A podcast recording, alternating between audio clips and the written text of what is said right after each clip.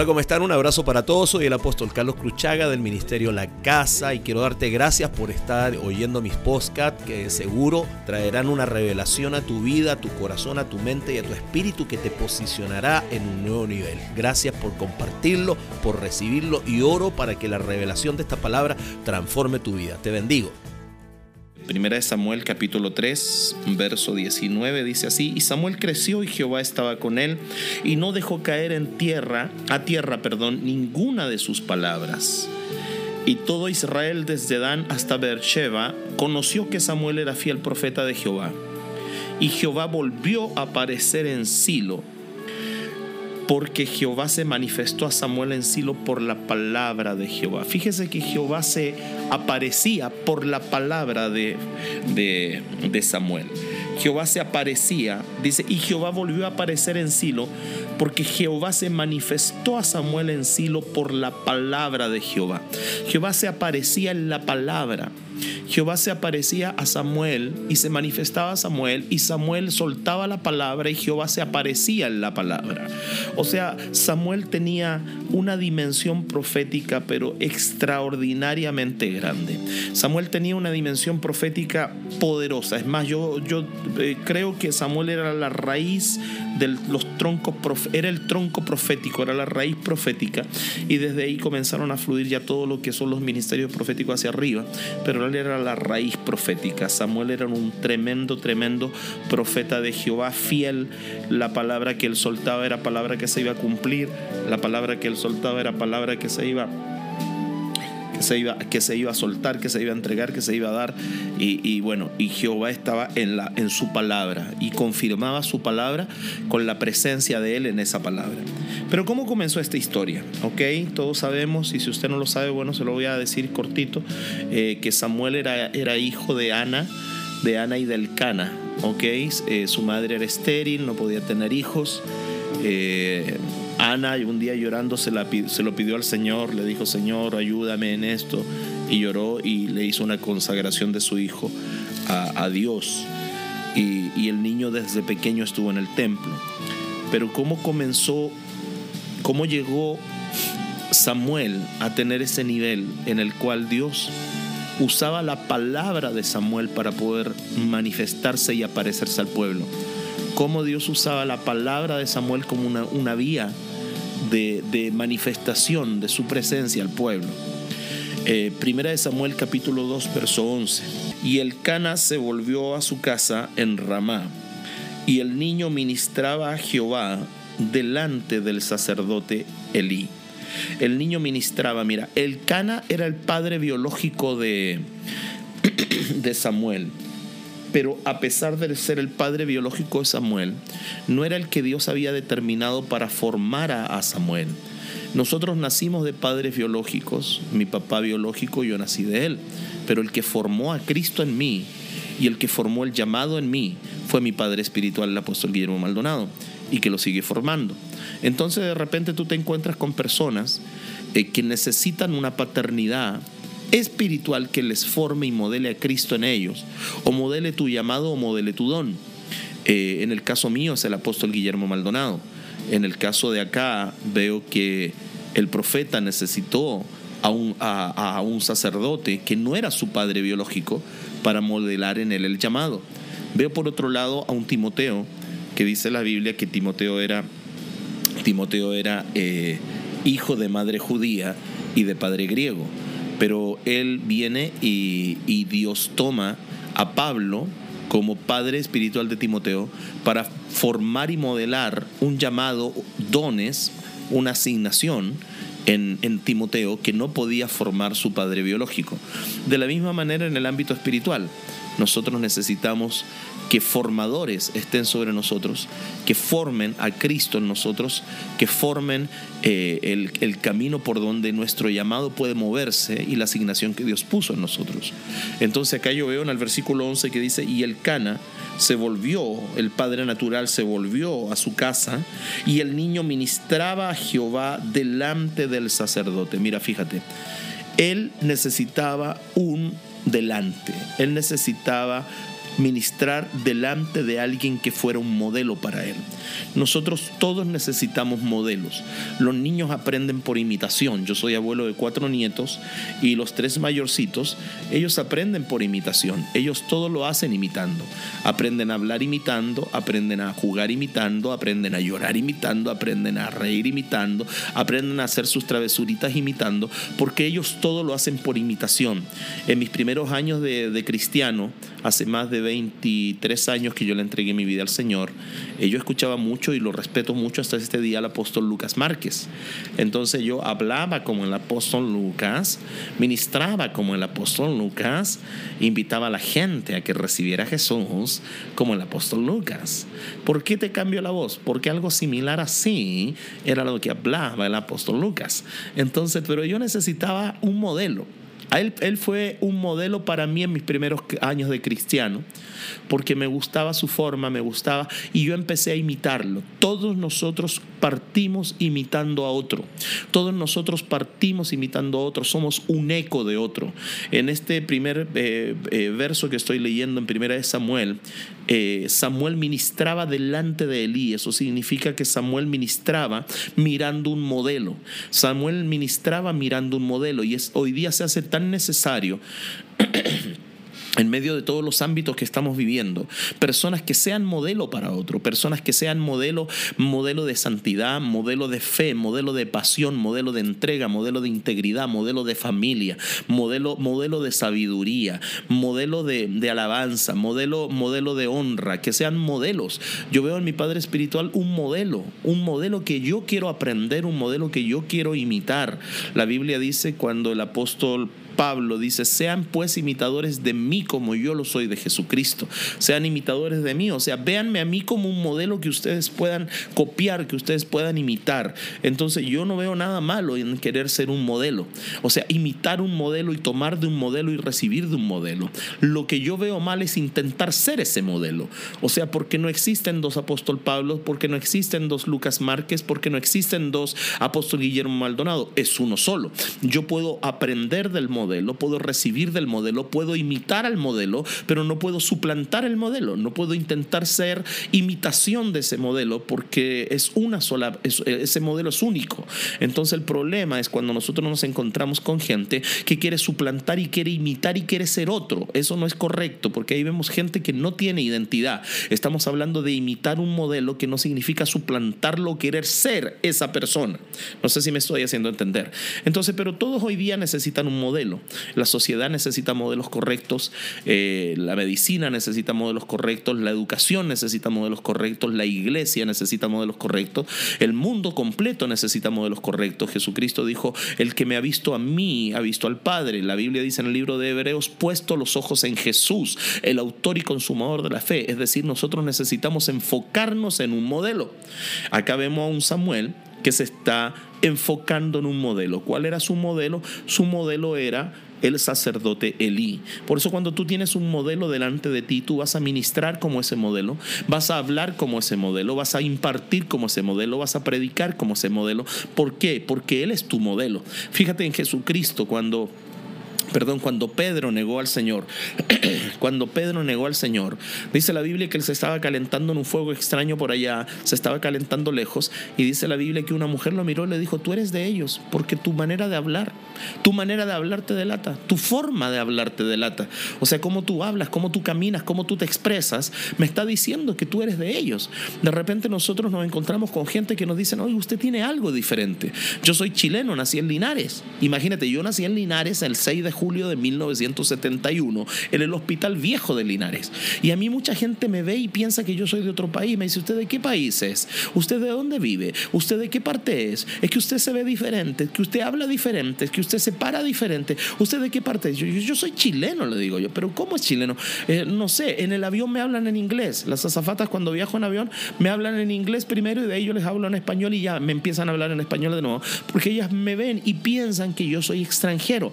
¿Por qué? Qué? Porque de repente nosotros tenemos modelos y, replicamos esos modelos en nuestra manera de hablar, en nuestra manera de, compartir. Ahora lo digo con humildad y lo digo con, con, el corazón rendido al Señor. O sea, nosotros somos ciudadanos del reino, nuestro modelo es el reino de Dios y debemos ser embajadores y caminar como embajadores. Pero bueno, ese no es el tema. El tema es acá que eh, Samuel estaba ministrando con un modelo. O sea, tenía un modelo y necesitaba un modelo. Y su modelo era el sacerdote Elí. ¿Ok? No es malo tener modelos.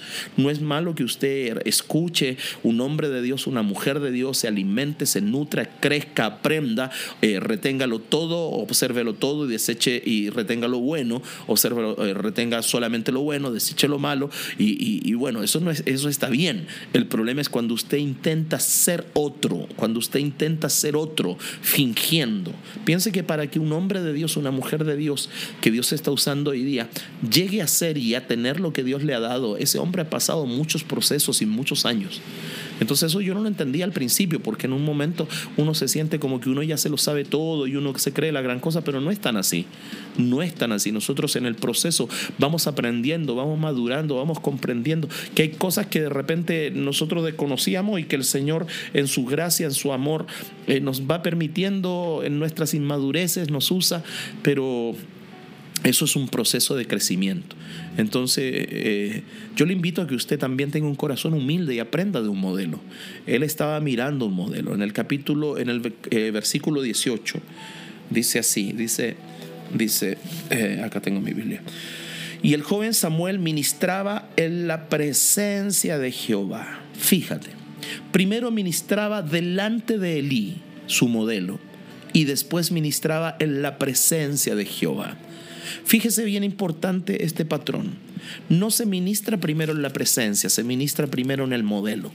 Es decir, del modelo saltó a la presencia. Es decir, de la formación pudo ya pasar a la presencia.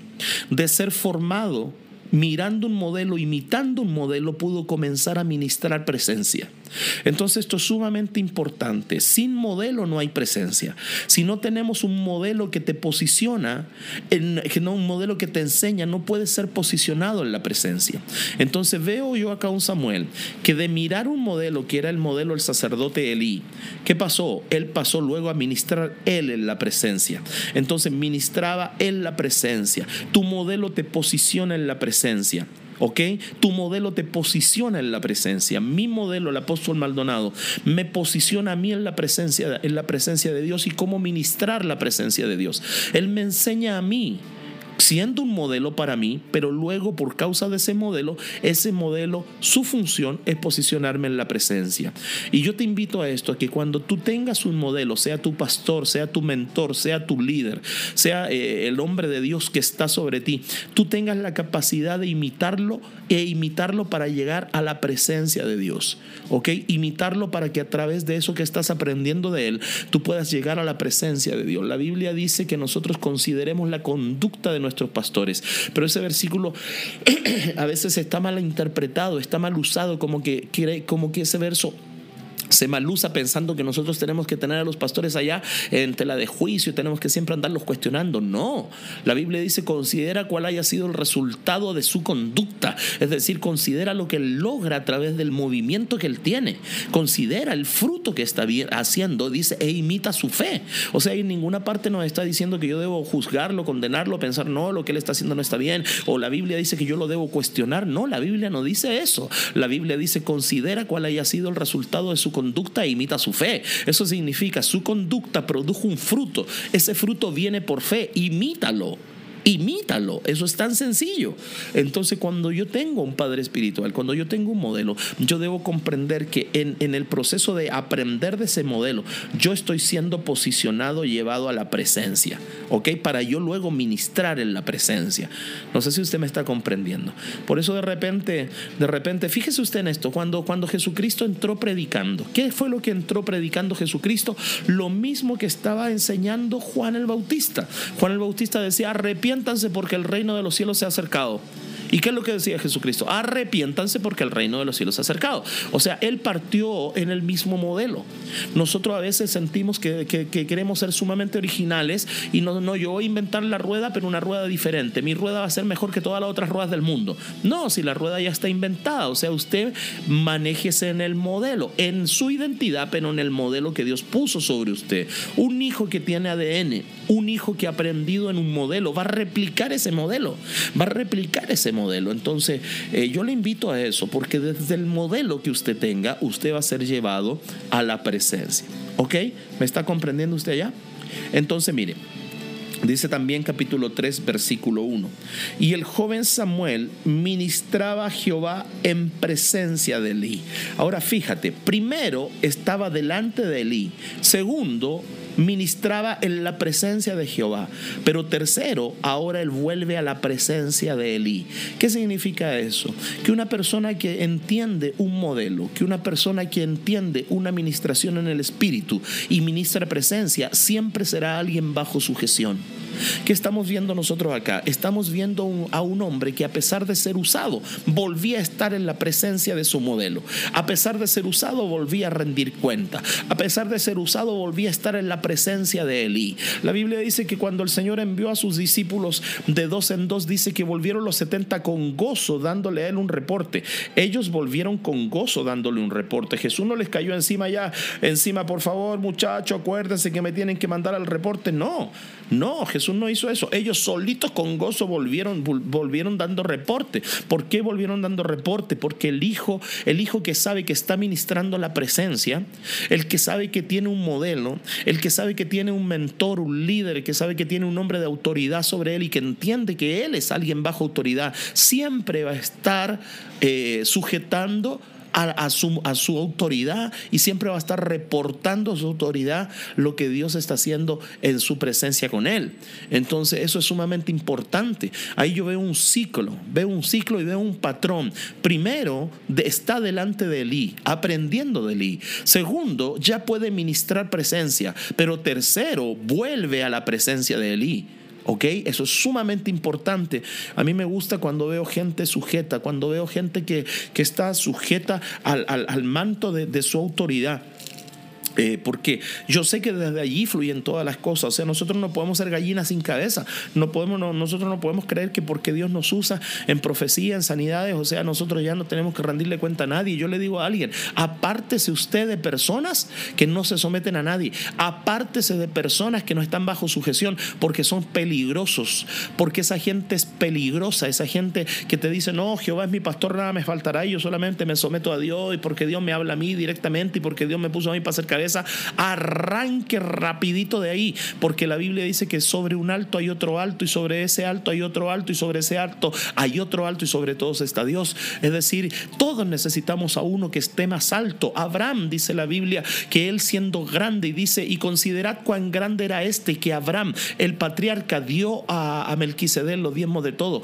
Abraham dice, ya era grande, ya era grande, pero había uno más grande que él, que se llamaba Melquisedec. ¿Ok? Entonces dice, eh, que, dice que, que, el grande vino a rendirse, a rendir autoridad, a rendir honra, trayendo sus diezmos a una autoridad mayor. Entonces ahí yo veo un, un, ejemplo tremendo de uno que era grande. Dice, considerad cuán grande era este, que aún el patriarca eh, Abraham trajo los diezmos de todo. Parece que anteriormente dije Moisés, perdónenme, era Abraham. Entonces trajo los diezmos de todo, ¿ok? Entonces, ¿qué estoy viendo yo? Ese grande, no había uno más grande que él hasta que un día encontró uno más grande. Y cuando encuentra uno más grande, se somete a esa autoridad, reporta a esa autoridad y entrega esa autoridad a la honra eh, a través de sus diezmos. Entonces, yo le invito a usted que si usted, Dios lo usa y gloria a Dios, si usted se siente allá que tiene todos los dones de este mundo y del otro, yo le invito a que usted entienda esto. Si usted no está hoy día caminando bajo un modelo y bajo la sujeción de ese modelo, usted mi, usted mi amado, con mucho respeto, pero usted anda más perdido que Adán en el Día de la Madre, porque todo poder que no se usa en autoridad es hechicería. Ahí ya tengo un golpe fuerte, ¿no? Todo poder que yo no uso bajo autoridad termina siendo hechicería. El tema no es el poder, el tema es la autoridad. Satanás no vino para robar poder, Satanás vino para usurpar autoridad. A eso vino Satanás. A eso vino Satanás. Él vino porque quería usurpar autoridad. Cuando a Jesucristo le preguntaron con qué poder haces estas cosas, no, a Jesús le dijeron con qué autoridad haces estas cosas. Autoridad es la llave legítima para usar el poder. El poder es una cosa, la autoridad es otra cosa. Jesús le dio a sus discípulos poder y autoridad para echar fuera demonios. El poder que no trabaja en autoridad es, hechicería. Entonces yo le invito a usted a que usted evalúe su corazón, porque si usted cree que porque Dios lo está usando mucho, usted puede decir, no, yo ahora tengo mi propio ministerio, voy a hacer lo que yo quiera y gloria a Dios, amén. No, eso no está correcto. Nuestro Padre Espiritual, mi Padre Espiritual, el apóstol Guillermo Maldonado, y la palabra de Dios por sobre todas las cosas, me enseña a que yo debo ser un hombre bajo autoridad. ¿Ok? Entonces, ¿qué es lo que veo allí? Veo a él ¿ok? Eh, estando bajo autoridad. Versículo 2 del capítulo 3 de 1 Samuel. Y aconteció un día que estando Elí acostado en su aposento, cuando sus ojos comenzaban a oscurecerse de modo que no podía ver, Samuel estaba durmiendo en el templo de Jehová donde estaba el arca de Dios. Y antes que la lámpara de Dios fuese apagada, de ese verso podemos hablar mucho, ¿verdad? Eh, Jehová llamó a Samuel y respondió, heme aquí. Y corriendo luego Elí dijo, heme aquí, ¿para qué me llamaste? Fíjese, cosa bien curiosa. perdón por la tos, cosa bien curiosa. Dios llama a Samuel y Samuel corre a Elí. Y le dice, ¿para qué me llamaste? Y viene Elí y le dice, oye, hijito, yo no te he llamado. Anda a acostarte. Y él se va a acostar de nuevo. Y dice la Biblia que Jehová vuelve a llamar a, a Samuel por segunda vez. En el versículo 6. Y Jehová volvió a llamar otra vez a Samuel y levantándose Samuel vino él y le dijo, heme aquí para que me has llamado. Heme aquí para que me has llamado. Fíjese, esto es sumamente curioso y me encanta. Me encanta, me encanta, me encanta. ¿Por qué? Había una voz que identificaba claramente este profeta, Samuel. Él identificaba la voz de Elí perfectamente. Él conocía la voz de Elí desde que era un niño destetado porque a él cuando lo destetaron lo dejaron en el templo. Entonces, él conocía la voz de Elí. Cuando Elí lo llama, perdón, cuando Jehová lo llama, él no pregunta quién es. Él corrió a Elí. ¿Por qué corrió a Elí? ¿Por qué corrió a Elí? ¿Por qué no preguntó quién me habla? ¿Quién eres? ¿Quién me habla? ¿Por qué? Porque Dios, agárrese, utilizó el timbre de voz de la autoridad de Samuel para hablarle. Se lo digo otra vez. Dios usa el timbre de voz de tu autoridad para hablarte. ¡Wow! Ahí yo veo una revelación poderosa y tremenda. ¿Qué es lo que veo? Dios podría haberle hablado con cualquier voz, pero Dios escogió usar la voz de Elí para hablarle a Samuel. ¿Cómo lo sé? Simplemente porque la única voz que conocía Samuel en ese lugar era la voz de Elí. Recuerde que Elí tenía otros hijos. Elí tenía hijos. Eh, ah, en ese lugar no, no había poca gente, había mucha gente. Y Elí tenía un timbre. Y cuando viene entonces la voz de Dios a Samuel, no le habló con una voz de un timbre propio, no le habló con una voz de un timbre desconocido.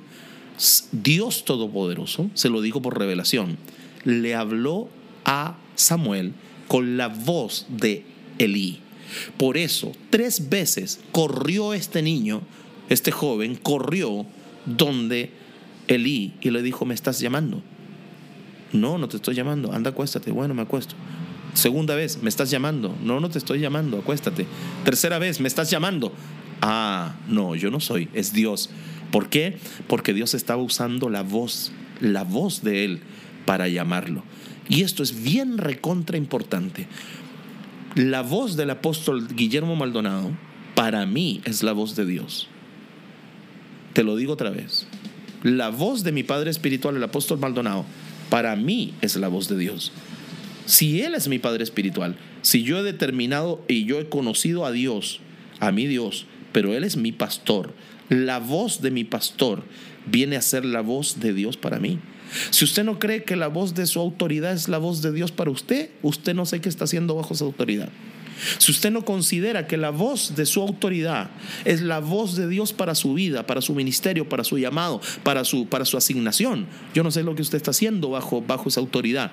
Yo no sé si usted es aquellos de los que cuando las cosas andan bien, usted sí, usted es mi papá, usted es esa voz, qué lindo el que me dice, yo voy a obedecer. Pero cuando las cosas no andan bien, cuando le dicen algo que no le agrada, ¿a saber lo que hace? Hay gente, hay gente que dice esto, no, mire, déjeme verlo, déjeme orar, déjeme preguntarle al Señor. Ah, en ese preciso momento está diciendo, hoy día la voz de Dios ya no está en su boca. Hoy día yo no creo lo que usted está diciendo que sea parte de Dios porque algo no le agradó. Cuando yo tengo una autoridad sobre mí, cuando yo tengo un modelo sobre mí, cuando yo estoy sujeto a un modelo sobre mí, cuando a través de ese modelo estoy pudiendo permanecer en la presencia y ministrar la presencia, yo debo entender que Dios usará la voz de ese modelo para corregirme. Dios usará la voz de ese modelo para llamarme. Dios usará la voz de ese modelo para llevar mi vida a otra dimensión superior. Si usted no cree que la voz de esa autoridad, de su padre espiritual, de su, de su formador, de su pastor, es la voz de Dios para usted, Usted está perdiendo el tiempo ahí.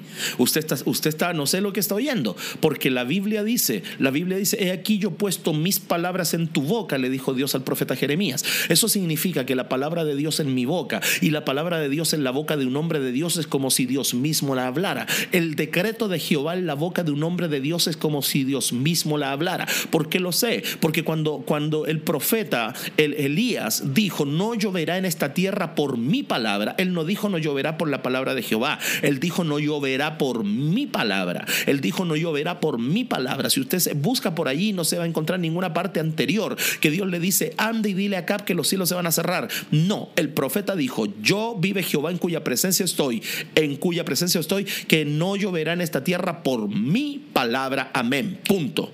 ¿Y qué hizo? Esa fue la voz de Dios para ese rey Acab. Y la voz de Dios para ese rey Acab en la boca del profeta cerró los cielos. Si usted no cree que la voz de su autoridad, si usted no cree que la voz de su modelo es la voz de Dios para su vida, yo le digo que usted está cometiendo un error. Ahora, si usted me dice, no, pastor, es que mi pastor es viejito, es que mi pastor no sabe, es que aquí, que allá y todo el asunto, bueno, ahí usted arrégleselas con Dios, porque yo entiendo, conforme a lo que estoy viendo aquí, que para que un hombre de Dios llegue a una cúspide ministerial y sus palabras sean respaldadas por Dios y la unción de Dios fluye a través de sus palabras y Dios no deje caer al suelo ninguna de sus palabras, ese hombre debió haber partido siendo un hombre que ministraba en un modelo, veía un modelo, creía en el modelo, confiaba en el modelo, honraba al modelo, amaba al modelo, imitaba al modelo, ministraba la presencia de Dios en el modelo, se sometía de vuelta al modelo y, y Dios usaba la voz de ese modelo para hablarle a ese hijo espiritual. Espero que el Señor te haya bendecido por medio de este podcast que acabas de terminar de oír y que la presencia de Dios y la palabra de Dios haga vida en ti. Te invito a que compartas todo este material que de seguro bendecirá a mucha gente, a muchos hermanos, a muchos pastores. Así que te invito, comparte y haz correr esta bendición. Que tenga una linda tarde, una linda mañana, una linda noche, un lindo día, no lo sé, pero te bendigo en el nombre de Jesús.